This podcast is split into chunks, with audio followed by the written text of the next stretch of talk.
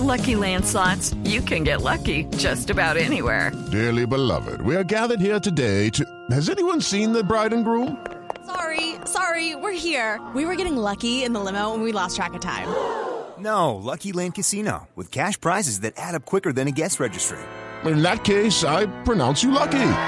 Play for free at LuckyLandSlots.com. Daily bonuses are waiting. No purchase necessary. Void were prohibited by law. 18 plus. Terms and conditions apply. See website for details.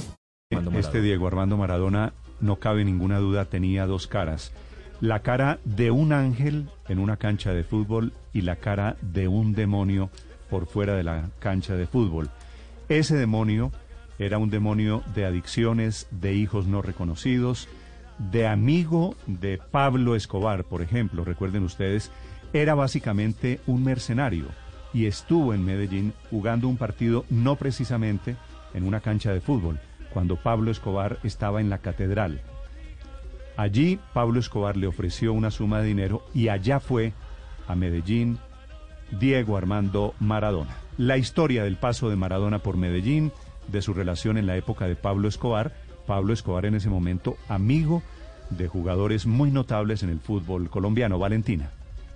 Néstor, buenos días. Fue en 2014 cuando se reveló que el argentino Diego Maradona había estado con Pablo Escobar jugando un partido amistoso en esta polémica cárcel de la Catedral ubicada en Envigado. Así lo reseña el diario AS, que referencia otra entrevista en una emisora local de Argentina, en la que el futbolista contó cómo en 1991 recibió una invitación de alguien importante de Medellín para jugar un amistoso y que cuando llegó a la zona, a esta cárcel mejor, se sorprendió que lo llevaran a un lugar que estaba rodeado por militares y donde estaba precisamente Pablo Escobar, aunque en ese momento no lo reconoció, según dijo Maradona.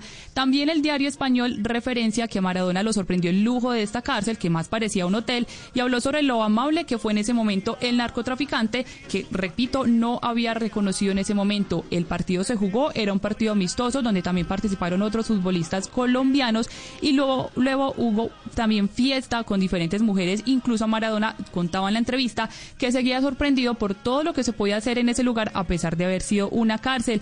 Una de las anécdotas que cuenta Maradona es que Pablo Escobar se lo llevó a su oficina privada y allí le contó que lo admiraba y se sentía identificado con él porque también había salido y crecido desde la pobreza. Sin embargo, Néstor, años más tarde, específicamente en 2019, en una entrevista con el medio TIC Sports, el argentino negó haber conocido a Pablo Escobar. ¿Conociste a Pablo Escobar?